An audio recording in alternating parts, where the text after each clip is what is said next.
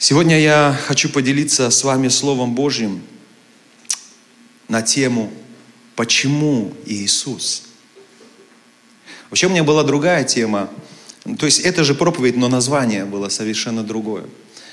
А, но в итоге я назвал именно так. Почему Иисус? Вы знаете, начинается с этой недели, начинается страстная неделя. Предстоящее воскресенье мы с вами будем праздновать э, праздник Пасхи, воскресения нашего Господа Иисуса Христа. И однажды Иисус сказал, пока я не приду, до тех пор, пока я вновь не вернусь на эту землю, вспоминайте обо мне. Вспоминайте о моей жертве, вспоминайте о моей смерти, о пролитой крови, вспоминайте. И вот время Пасхи хорошее время, чтобы нам всем вместе вспомнить о том, что совершил ради нас Христос. Что мы обрели через смерть и воскресение Христа. На самом деле, во время Пасхи мы привыкли, что мы, мы говорим, что Христос воскрес. Воистину воскрес. Но Пасха говорит не только о воскресении Христа. Пасха говорит и о смерти Христа. И смерть Христа имеет не меньшее значение, чем Его воскресение. Он не просто умер, как умирает обычный человек. Во-первых, Он умер вместо нас. Он умер за наши с вами грехи. Он взял наши грехи на себя. Библия говорит, наказание мира нашего было на нем. Аминь. Во-вторых, своей смертью Он нас освободил от смерти. Не от плотской смерти, от духовной, не от физической, а от духовной смерти. Это значит, что мы, верой в Иисуса Христа, можем быть уверены, мы будем вечно жить на небесах. Мы не умрем. Аминь. Может быть, наше тело, оно умрет, но мы не умрем, мы вечно с Богом будем жить на, на небесах. Смерть Христа имеет глубокий смысл, огромное значение. Вы знаете, я Э, так смешно было, э, так как снимают фильм, и к нам обращались вот уже с пятницы, с утра до позднего вечера, с утра до позднего вечера мучают нас, э, снимают и говорят, поймите нас, мы и снимаем вашу историю за 10 лет, за 3 дня. Где-то придется играть роль, где-то придется поиграть. И вот в пятницу после молитвы они поехали к нам домой – и дома они должны были снять сцену, как я супругу учу русскому языку, она плохо учится, я ее ругаю.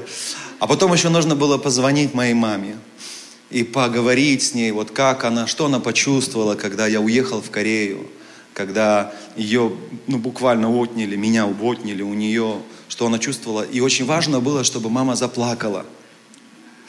А я общаюсь с ней, она не плачет. Она говорит, слава Богу за все. Бог благ. Я Богу доверяю, говорит. И потом опять какие-то вопросы такие уже задаю. Говорю, мам, ты вообще счастлива быть моей мамой? Да, конечно, слава Богу, Бог заботится о тебе. Мама, вот когда ты услышала, что я уезжаю в Корею, что ты почувствовала? Ну, ну значит, на то воля Божья, слава Богу. У тебя прекрасная жена. И вот так весь разговор. Я уже думаю, какой вопрос задать, чтобы, ну, вот мама заплакала. И так неприятно вопрос задавать, но думаю, единственный, наверное, вопрос, который может вот привести, да, к каким-то чувствам. Я говорю, мам, ты никогда не думала о том, что мы с тобой можем больше не увидеться? И мама говорит, ну ничего, увидимся на небесах, слава Богу. А э, ребята снимают, у них еще сегодня с нами нет, тот, кто за них ответственный, да, я не знаю, там Саджаним или кто так, вот, нет, что ну, нету этих эмоций, которые нам нужны, что делать? Я говорю, ладно, мама, уже спасибо, я тебя люблю. Там каялись друг перед другом, без слез. Любви признавались. И вот Самоним в конце уже сказала, мама, я тебя люблю. И вдруг мама заплакала. Я так вздохнул. В два часа ночи мы легли спать. И вы знаете, я, когда общался с мамой, вспомнил одну историю, историю, я тоже ей задал вопрос. Я говорю, мам, ты помнишь эту историю? Я был маленьким. Как-то давно я в нашей церкви рассказывал, но напомню, может быть, те, кто не слышал эту историю, я расскажу. Когда я был маленьким, у нас э, в нашем районе э, появилось, ну, называлось кафе-бар в подвале. А, это вот, знаете, вот э, в 90-х, да, когда вот э, развал Советского Союза, бардак везде. В этом баре казино было, и все.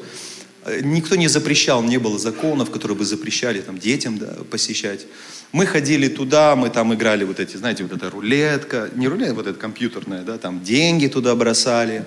Там же был мини такой в баре кинотеатр, мы там вот эти все э, фильмы смотрели американские вот с таким переводом, помните, да? И за это деньги платили. Нам интересно было, потому что у нас не было других э, каких-то развлечений. Но чтобы туда попасть, нужны были деньги.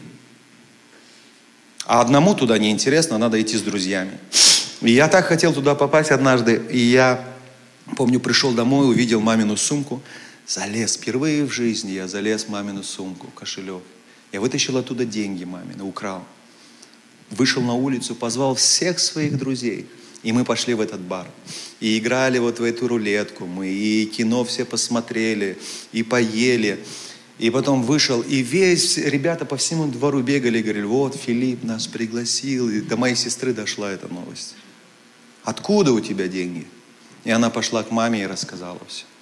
Мама кинулась, а денег нет в сумке. Вот меня вызывают домой. Как вы думаете, мое ощущение? Сейчас получу я вообще конкретно. Но что происходит? Я помню эту картину четко. Я прихожу домой, и мама берет меня, вот так просто берет меня на колени и плачет. Ни слова, просто плачет. И вот эти, я помню, слезы мамы, они, ну, это был для меня самый, ну, урок на всю свою жизнь, на всю жизнь. никогда больше в жизни я не трогал деньги мамы, родителей. И вот когда было это в пятницу запись, я мам, у мамы спросил, почему ты не поругала меня в тот момент? Почему ты плакала? И она стала рассказывать.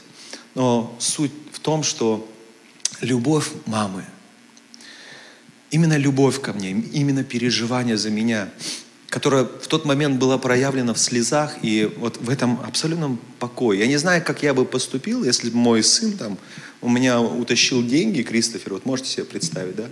Э, у меня ремня точно получит.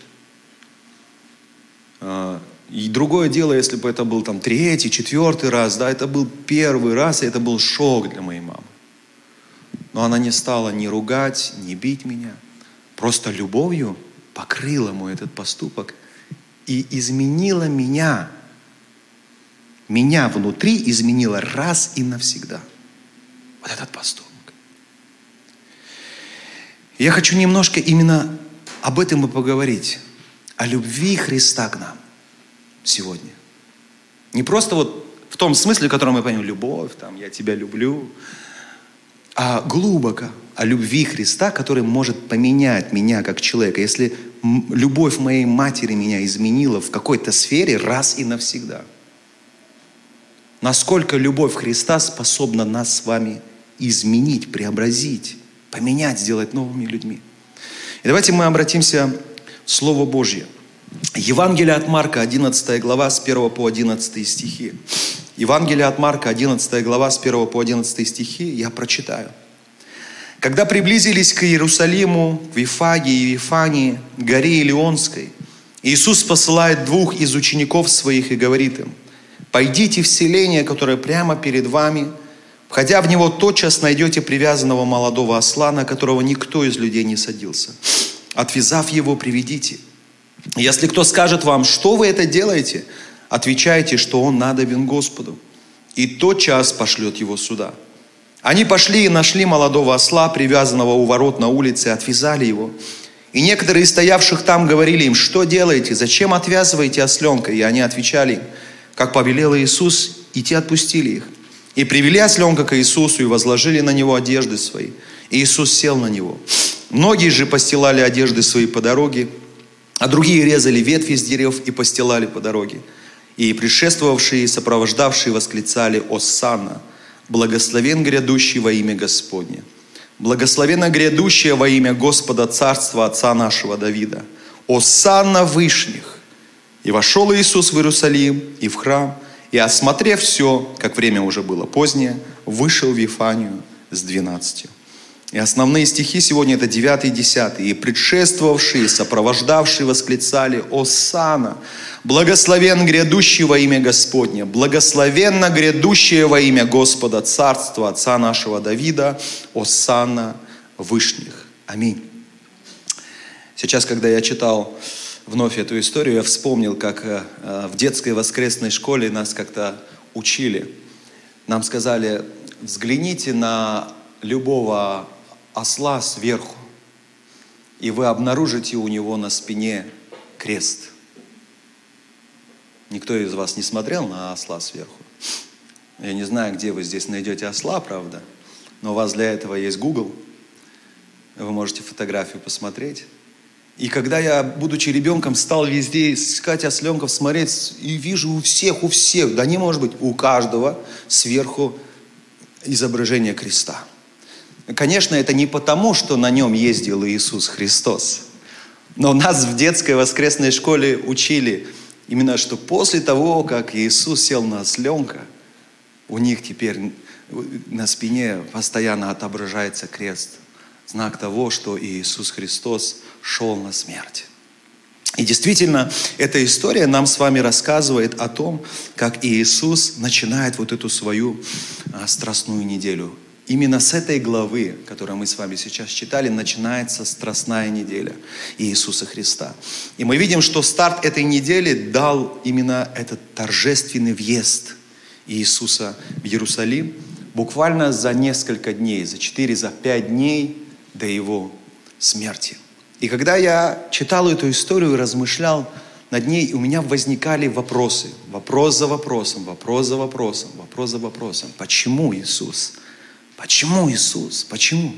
Я хотел бы, чтобы мы с вами могли подробнее об этом поговорить. Во-первых, когда Иисус въезжал так торжественно в Иерусалим, как вы думаете, знал ли он, что ждет его впереди? Весь позор, все страдания, издевательства, смерть. Знал ли Иисус? Конечно, знал.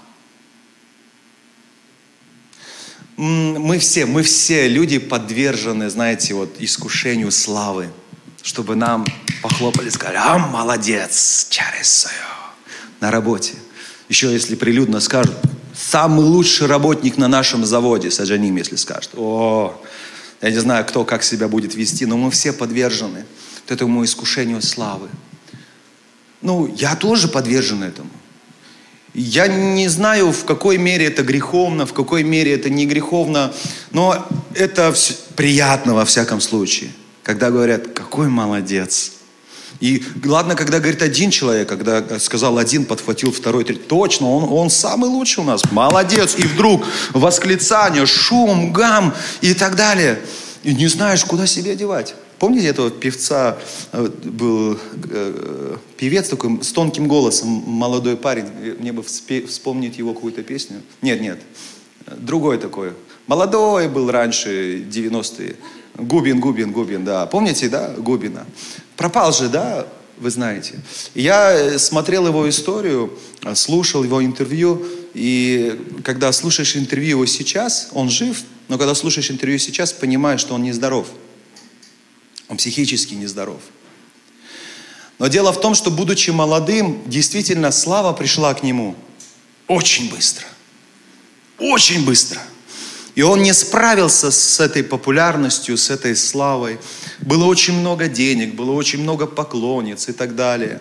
И все это в итоге привело к тому, что этот ребенок, ну, я называю ребенком в том времени, он просто не выдержал всей этой славы. Он сорвался. Поэтому, если вы сейчас послушаете его интервью, везде в интернете можно найти, вы поймете, он говорит очень странные вещи. Очень странные вещи. Хотя талант остался. Но слава точно так же, как пришла к нему, точно так же и ушла. И как-то я помню, мой первый пастор, еще когда мы были молодыми ребятами, он объяснял. Одно дело, когда тебя прославит Господь. Смирись под крепкую руку Божью, вознесет тебя в свое время – Другое дело, когда тебе славу предлагает дьявол. Почему? Потому что дьявол, он поднимает очень быстро, очень высоко, но потом резко отпускает. И человек с этой высоты падает и просто разбивается. Мы подвержены славы, славе. И вот мы видим Иисус Христос входит в Иерусалим, и его начинают прославлять. Вы знаете, кто-то говорит, что прославляли намеренно, принимая его как Мессию, может быть, неправильно понимая о том, для чего он пришел.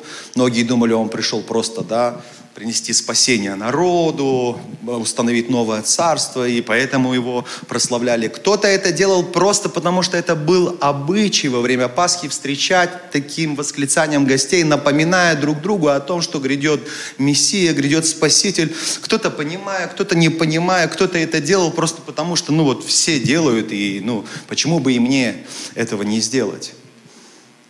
И Иисус Христос, Он не противится этой славе, потому что Он ее воспринимает должно, понимая. И смотрите, эта слава ни в коем случае не делает Его гордым. Он изначально идет в абсолютном смирении вот там внутри, изначально. Потому что Он знал, куда Он идет. И то, что его прославляли, фактически люди, не понимая того, приговаривали его уже этим восклицанием к распятию.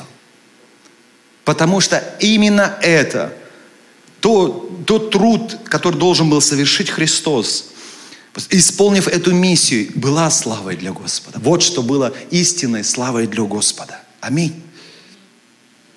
Но опять же, когда Иисус идет, мы видим, Он не страшится – он не боится, зная, что ждет его впереди. Он не боится врагов, которые ждет, ждут его в Иерусалиме. Он знает все, все, что будет с ним происходить. Он знает прекрасно, но при этом он идет. Он не впадает в отчаяние. Он смело въезжает в Иерусалим.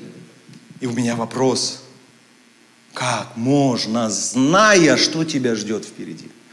Как можно, зная, что тебя ждет смерть, страдания, издевательства. Как можно? Другое дело, когда ты, зная, идешь, знаете, вот просто вот побарывая себя, да? Многие из нас где-то побарывали свой страх. Он не побарывал здесь свой страх, он просто не боялся, он бесстрашно шел. Вот я хочу, чтобы мы с вами над первым вопросом задумались. Почему? Иисус, зная, что его ждет впереди, абсолютно бесстрашно шел на эти страдания, мучения и смерть. Подумайте об этом. Второе, что я заметил.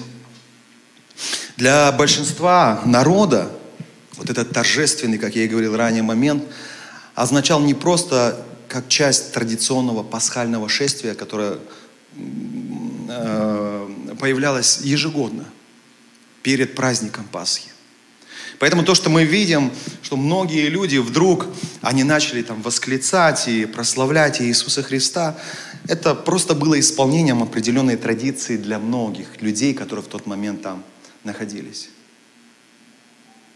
И вы знаете, конечно, в течение трех лет мы читаем в Библии, люди видят, люди слышат историю о чудесах Иисуса Христа. И не просто о чудесах, а революционных чудесах, когда с детства слепой человек вдруг прозревает, когда мертвый вдруг воскресает, когда буквально там несколько рыбок, там э, чуть-чуть хлеба, Иисус совершает чудо и тысячи людей кормит, тысячи людей кормит так, что еще остается. Кто-нибудь из вас за последнее время видел такие чудеса своими глазами? Встречал? А из люди, которые находились тогда со Христом, видели. Почему многие бежали, хотели встречи со Христом? Потому что до многих доходили слухи. Без смс, без телефонов, без имейлов. Доходили слухи в другие города, там, страны. О всем том, что совершал Христос. Потому что это были просто великие чудеса. И, конечно же, мы можем с вами сделать такой простой вывод, что вот это восклицание Христа было для людей неким таким уже вот эмоциональным пиком. А как бы вы вывели себя?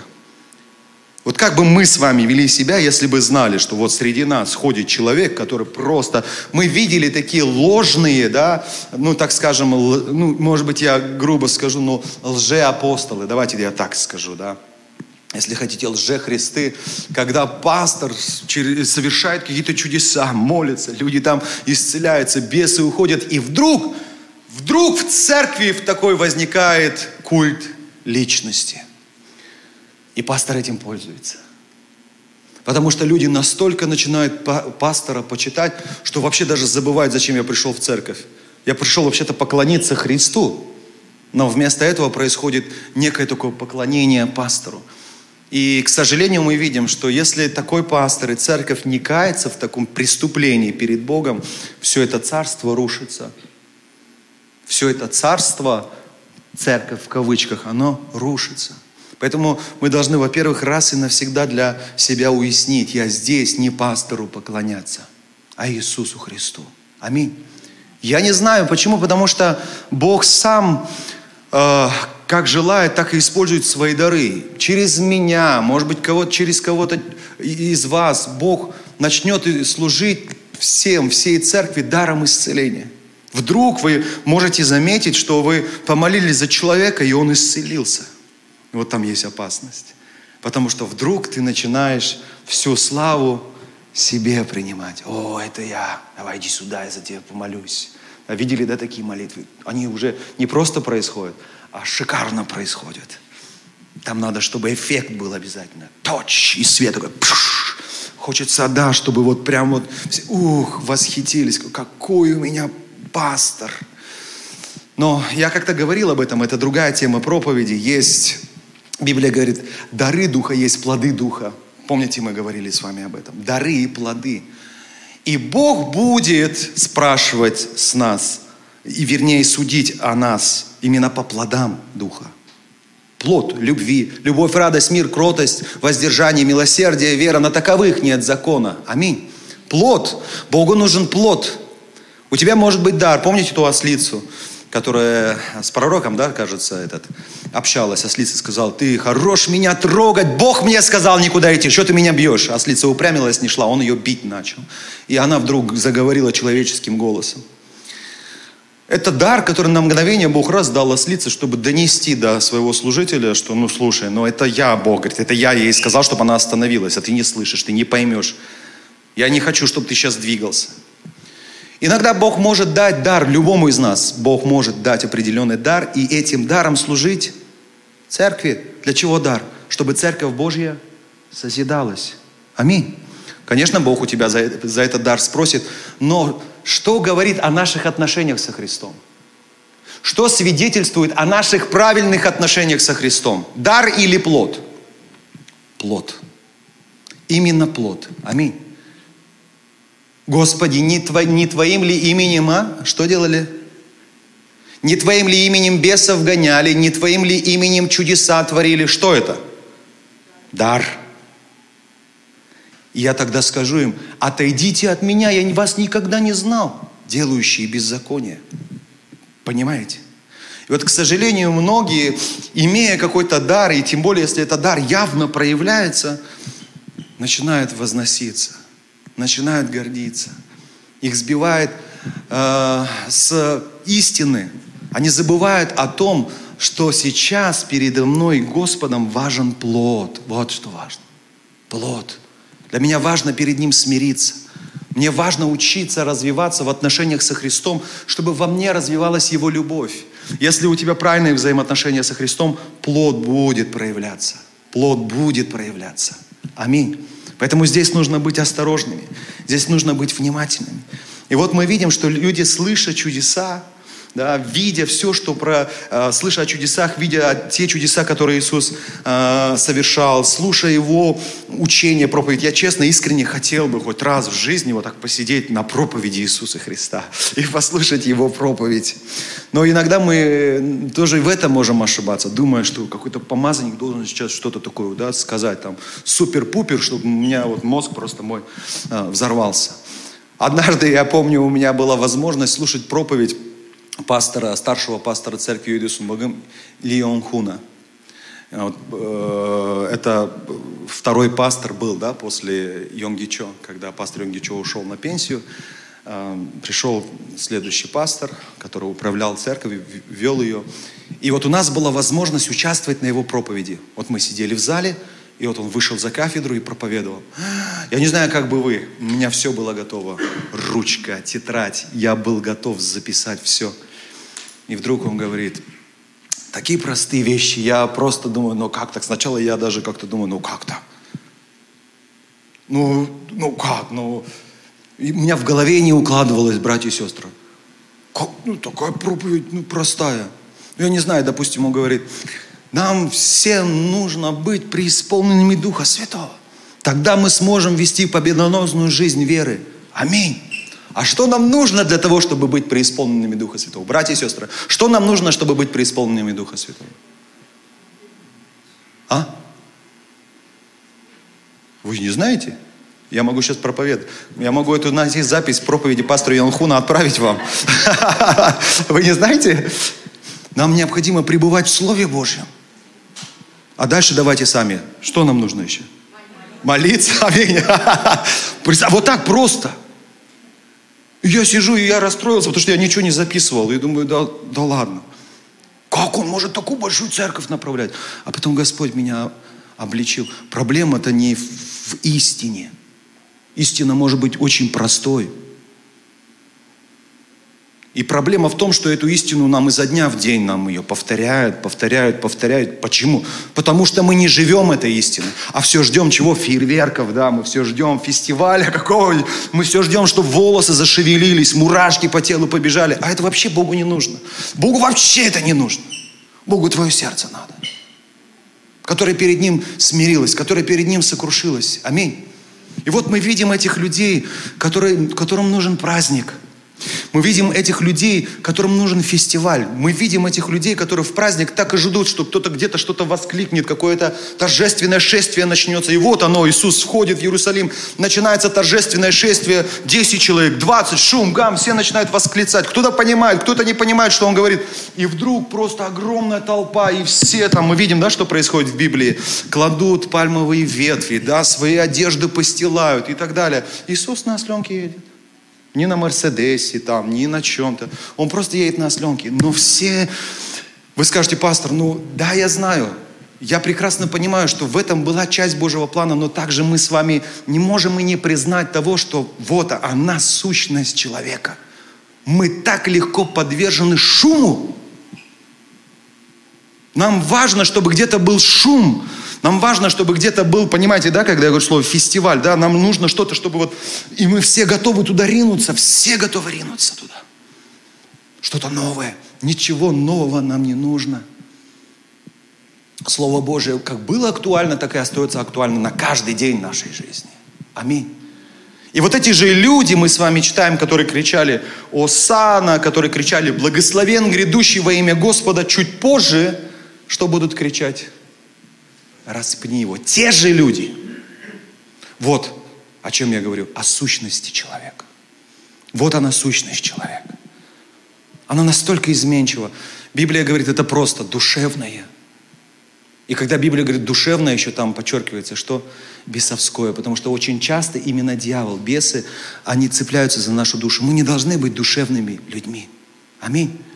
Мы не должны искать чего-то эмоционального. Нет, мы должны быть людьми духовными.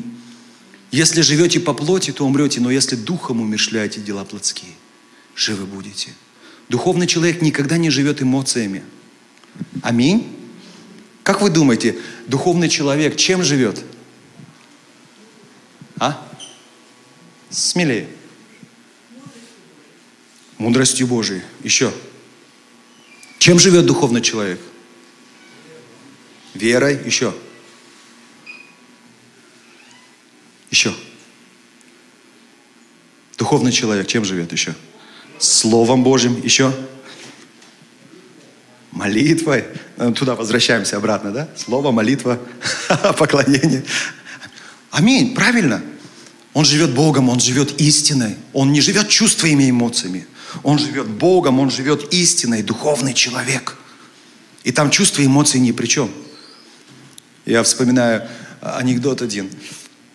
Мама утром будет, сыночку говорит, сыночек, давай вставай, уже будильник прозвенел. Пора просыпаться. Мам, ну пожалуйста, ну я еще спать хочу. Мам, пожалуйста. Нет, нет, сыночек, ты что, воскресенье сегодня? Ну, мам, ну пожалуйста, я еще поспать хочу. Тем более воскрес... воскресный день. Сыночек, ну в церковь надо идти. Мам, ну, пожалуйста, можно я хотя бы одно воскресенье пропущу? Сыночек, нет, давай, давай, просыпайся, быстро вставай. Мам, ну хотя бы одну вескую вот по-настоящему причину скажи мне, почему я должен сейчас встать и идти в церковь. Сыночек, ну в конце концов ты пастор.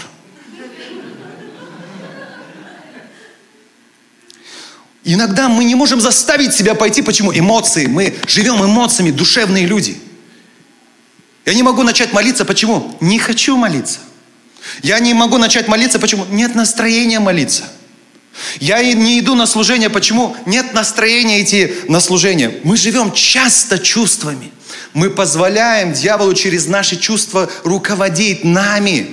Почему, еще раз говорю, душевное бесовское? Потому что очень часто дьявол используя наши чувства, эмоции, ощущения, нами управляет. Духовный человек – это не человек, который живет чувствами и эмоциями. Духовный человек – это человек, который живет Богом еще раз. Он живет истиной. Мне не важно, что я сейчас чувствую. Вообще не важно. Так говорит Бог. Аминь. Так говорит Слово Божье. Аминь. Так говорит закон Божий. Аминь. Кто сказал верой? Я живу верой. Я доверяю Богу. Аминь. Я делаю это, потому что я доверяю Богу. Есть у меня настроение или нет у меня настроения. Духовный и душевный человек – это два совершенных разных человека. И здесь мы видим с вами толпу в основном людей каких? Душевных. Они готовы, фестиваль, праздник, они все христиане, ну я образно говорю. Они все верующие, все любят Иисуса Христа, аллилуйя, но чуть позже вдруг они этого же Христа распинают. Этого же Христа распинают и думают, что они поступают правильно. Но что самое, наверное, ужасное, братья и сестры, что когда Иисус шел на крест, и когда Он видел этих людей, приветствовавших Его и восклицавших Ему «Сана», Он знал, что совсем скоро эти же люди предадут Его, и эти же люди распнут Его. И когда я читал это место Писания, размышлял, я думал, Иисус, объясни мне, ты знал, что эти люди предадут тебя, и все же ты шел ради них на смерть. Ты шел ради них умирать. Ради них.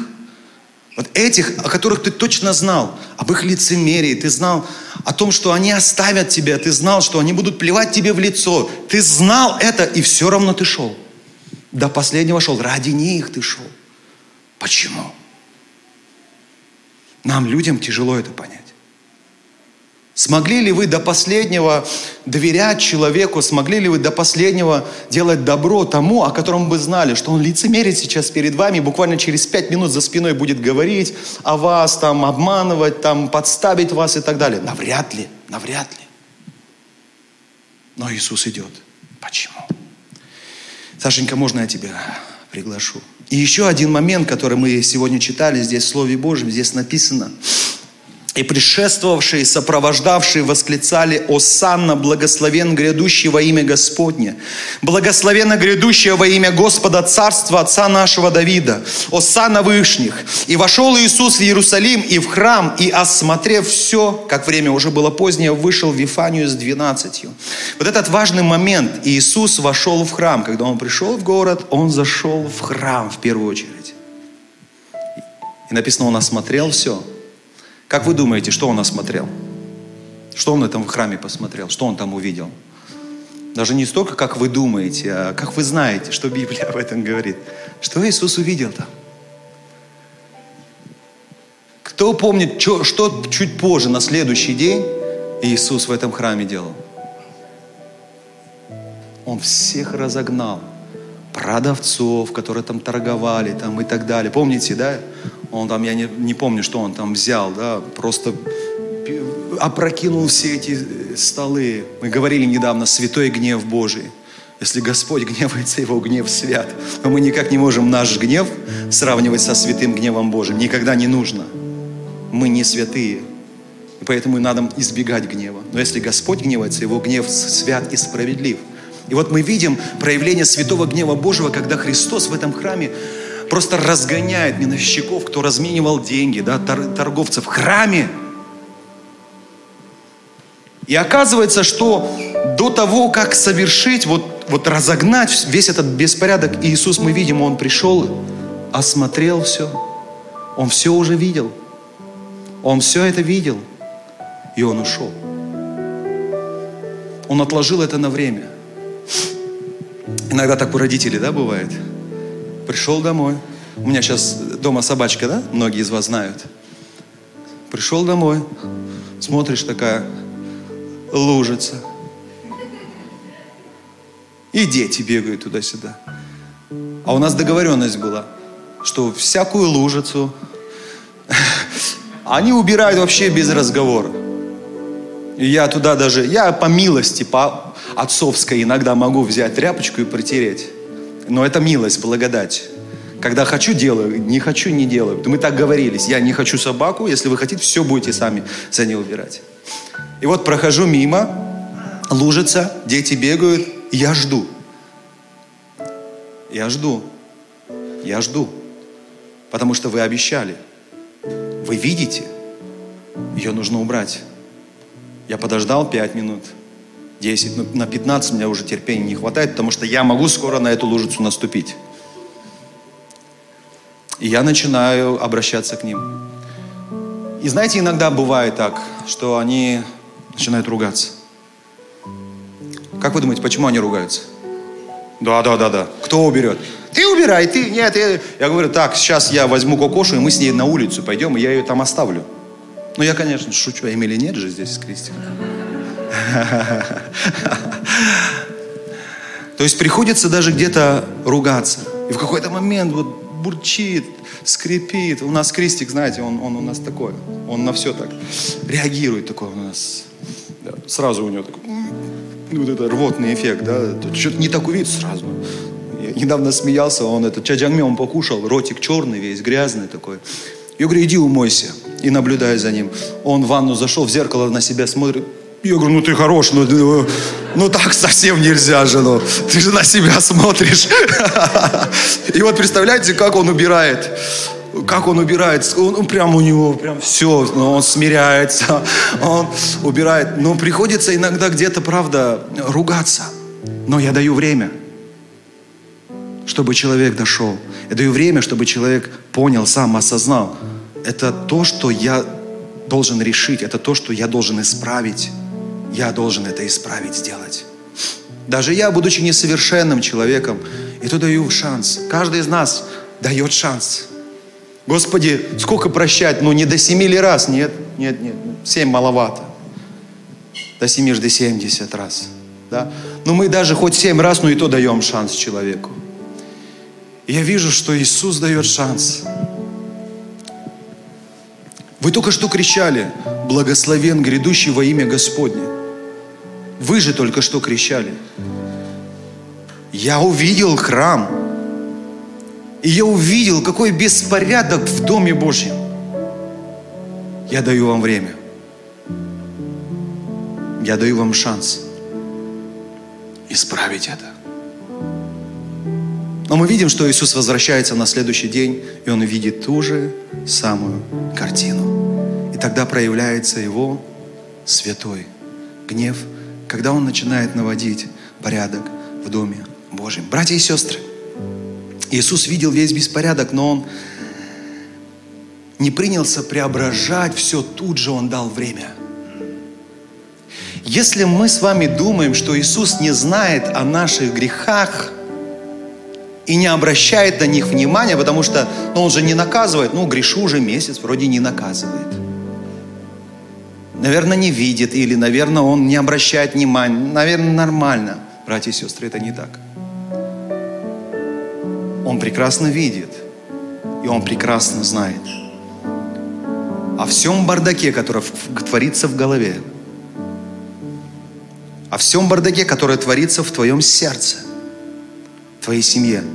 Он видит, и он не пренебрегает этим – и Христос ни в коем случае не считает это нормальным. Братья и сестры, написано, Дух Божий живет в нас. Почему? Потому что мы храм Бога живого. Вы думаете, Христос не заглядывает к нам по утрам в храм, в сердце? Заглядывает, как здесь, и уходит на время. Не потому что пренебрегая тем, что там происходит, а потому что дает шанс – покаяться. Он дает шанс, время покаяться. Дает шанс и время все исправить. Потому что грядет день, когда Господь будет судить. Придет этот время, придет этот день. И вот этим, Библия говорит, долготерпением Божьим мы не должны пренебрегать. Почему Бог, зная, что происходит в нас, в наших сердцах и мыслях, не наказывает, не, на, не, не проклинает нас? Почему? Почему Бог дает шанс всегда, время? Бог дает всегда время и шанс. Почему? И вот на все эти «почему», Иисус, почему, есть только один ответ. Вернусь к первому вопросу. Почему Иисус так бесстрашно, зная о том, что ждет Его, все страдания, о том, что какие враги Его ждут, смерть, позор, Он так бесстрашно въехал в Иерусалим? Потому что любит нас. Именно потому, что любит нас. Поэтому так бесстрашно Он быстрее хотел совершить то, ради чего Он был послан, чтобы дать нам шанс получить спасение, Его милость и благодать. Аминь. Мы с вами говорили о том, что Иисус знал прекрасно об этих людях, которые сегодня прославляли Его, хвалили. И Он знал, что завтра они Его предадут. Завтра будут кричать «распни». Эти же люди, которые сейчас прославляют, эти же люди, ради которых идет на, Он идет на крест, завтра предадут Его. Он знал это и все же шел ради них на крест. Почему? Потому что любил их. Потому что любил их. Почему, зная, что происходит в наших мыслях, сердцах, тьма, вот эта грязь, грехи, беззакония, Иисус ждет. Почему ждет? Потому что любит. Потому что любит. Он любит и дает шанс. Аминь. Один ответ. Он любит. Представьте просто, насколько Его любовь велика и необъяснима. Давайте хотя бы здесь, братья и сестры, мы с вами дадим различие человеческой любви и его любви. Хотя бы в этих минимальных трех случаях смогли бы ли вы поступить так же, как Христос? В этих трех случаях смогли ли бы и вы любить, как продолжал любить Христос? Нет. И никогда не сможете, человеческая любовь на это не способна. Насколько мы с вами благословены, что Бог свою любовь, непонятную, необъяснимую, излил на нас. И вспоминая о жертве, о смерти Христа, в течение вот этой недели, страстной недели, постоянно думайте, все это Иисус совершил ради меня, потому что Он меня любит, безгранично любит, безгранично любит. Не просто церковь, да, Он любит церковь, о себе думайте, о себе лично, поименно.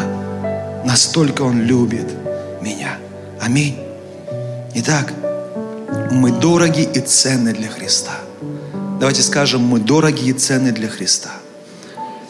Напишите в комментариях, братья и сестры, мы дороги и ценны для Христа.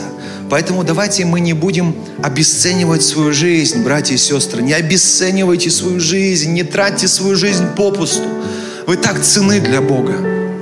Вы так дороги для Иисуса Христа. Он вас очень сильно любит. Аминь. Иисус, зная о всем, что Его ждет, Он все же смело идет ради нас, потому что ценит нами, потому что любит нас, желает, чтобы все люди спаслись и достигли познания истины. Аминь. Не обесценивайте свою жизнь. Не обесценивайте, братья и сестры, таланты, которые вы имеете во Христе. Не обесценивайте церковью Божию и своим служением в Церкви Божией. Не обесценивайте. Ваше служение ценно для Господа. Ваше присутствие в Его доме ценно для Господа. Аминь. Ваша жизнь цена для Господа. Не растрачивайте свою жизнь. Посвятите ее Господу. Посвятите ее Иисусу Христу. Аминь. Точно так же, как Он посвятил свою жизнь вам всю полностью, безраздельно, целиком, полностью Бог нам грешным посвятил всю свою жизнь. Неужели Он святой недостоин, чтобы мы грешные всю свою жизнь посвятили Ему?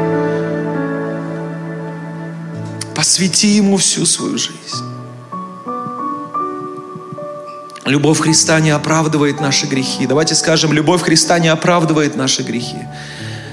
Напишите в комментариях, любовь Христа не оправдывает наши грехи, но любовь Христа, Библия говорит, покрывает наши грехи.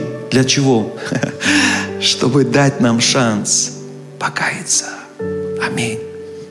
Поэтому, пожалуйста, всегда помните об этом. Если Бог по своей великой любви и милости к вам покрыл ваш грех, не потому, что Он за этот грех, что дает шанс. В жизни многих из нас есть тайные грехи, о которых мы не хотели бы, чтобы узнали кто-то. Церковь, друзья, муж, жена, дети. Не дай Бог, они узнают об этом. Я хочу сказать тебе, открыть твои глаза. Бог знает. Но Он покрывает. Если до сих пор никто не узнал, Бог покрывает. Но это не значит, что этот грех должен дальше присутствовать в твоей жизни, в твоем сердце. Это значит, что в этом грехе, на коленях перед Богом, ты должен покаяться. Аминь. И последнее перед молитвой. Иисус долго терпит и дает шанс, поэтому давайте мы не будем пренебрегать тем временем, что у нас есть. У нас не так много времени, братья и сестры. Если мы думаем, что еще 20-30 лет, Библия говорит, как ты можешь так говорить? Как ты можешь планировать наперед на 20-30 лет? Как правильно сказать? Если Богу будет угодно. Если Бог даст, даст возможность. Я думаю, вот наше сердце перед Богом должно быть таким. Мы должны понимать, что моя жизнь в Его руках. Вот следующая минута в Его руках. Если Он даст мне следующую минуту жить, я буду жить. Аминь. Однажды я смотрел прославление, прославлял замечательный брат, он играл на гитаре в церкви во время служения, славил Бога, и вдруг бездыханным упал и умер. Прямо во время служения, во время хвалы. Я не знаю, как на это реагировать, но я понял одно, что жизнь человека в Божьих руках, Бог прямо сейчас может просто взять мою жизнь и все. Прямо здесь, просто вот взять и все. Может быть, и Богу понравилась так сильно хвала этого сына. Он сказал, все хорош, давай, будем здесь. Будешь со мной прославлять Бога. Но мы так должны думать о нашей жизни. Мы не знаем, наша жизнь в Божьих руках. И если Бог дает мне время, Бог сегодня дал время. Для чего Бог дал сегодня время?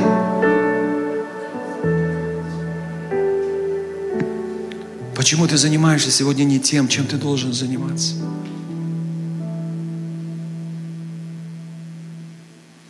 Бог дает шанс, Бог дает время.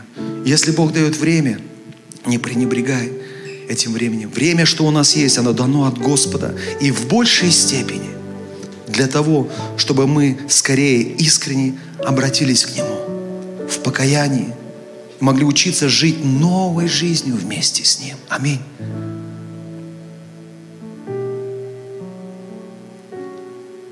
Не только воскресенье для Бога, вся жизнь для Бога. Понедельник, вторник, среда, четверг, пятница, суббота, воскресенье. Вся жизнь для Бога. Вот это правильно. Аминь. Если я проснулся, Бог дал мне время. Использую это время, чтобы быть ближе к Богу. Потому что без Него ты не только не изменишься, без Него мы не только не можем измениться, без Него мы напрасно проживем всю нашу жизнь. Напрасно.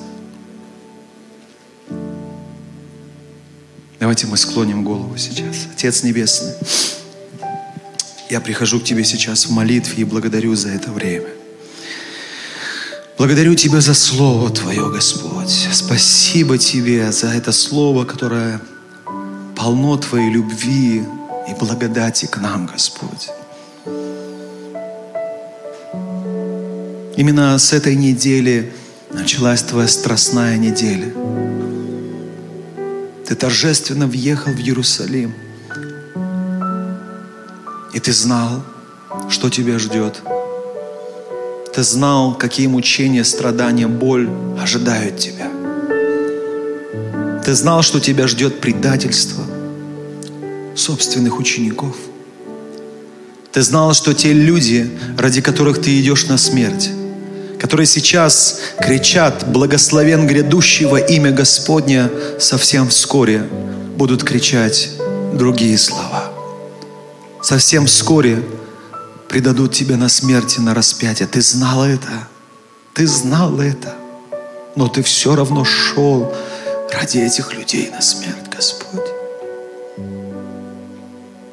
Когда ты увидел беспорядок в храме, в Доме Божьем Иисус, ты дал время, ты дал шанс все исправить. И мы сегодня приходим к Тебе в покаянии и просим, прости нас, Господь. Прости, если мы пренебрегаем Твоей любовью. Прости, если мы пренебрегаем Твоими страданиями, Твоей смертью, Твоим воскресением. Прости нас, Господь, за то, что очень часто живем чувствами и эмоциями, но не верой. Прости, если мы чаще всего душевные люди, а не духовные. Прости нас, Господь. Прости нас, Господь, что не ценим тем временем, которое Ты даешь нам. Потому что если Ты дал сегодня время, то в большей степени для того, чтобы мы обратились к Тебе, стали ближе к Тебе чтобы могли по-настоящему перед Тобой сокрушиться и покаяться. Даже сегодня, прямо сейчас, эти пять минут предстоящие Ты даешь нам. Ты даешь нам, Ты даешь нам время, потому что любишь нас. Ты долготерпишь. Мы так благодарны Тебе за эту великую, великую, великую любовь, которую невозможно объяснить, невозможно описать, невозможно понять. Пусть эта любовь изливается в нас сегодня. Пусть эта любовь приводит нас к покаянию. Пусть эта любовь и благодать Твоя делает нас новыми людьми, обновленными. Во имя Иисуса Христа мы молились.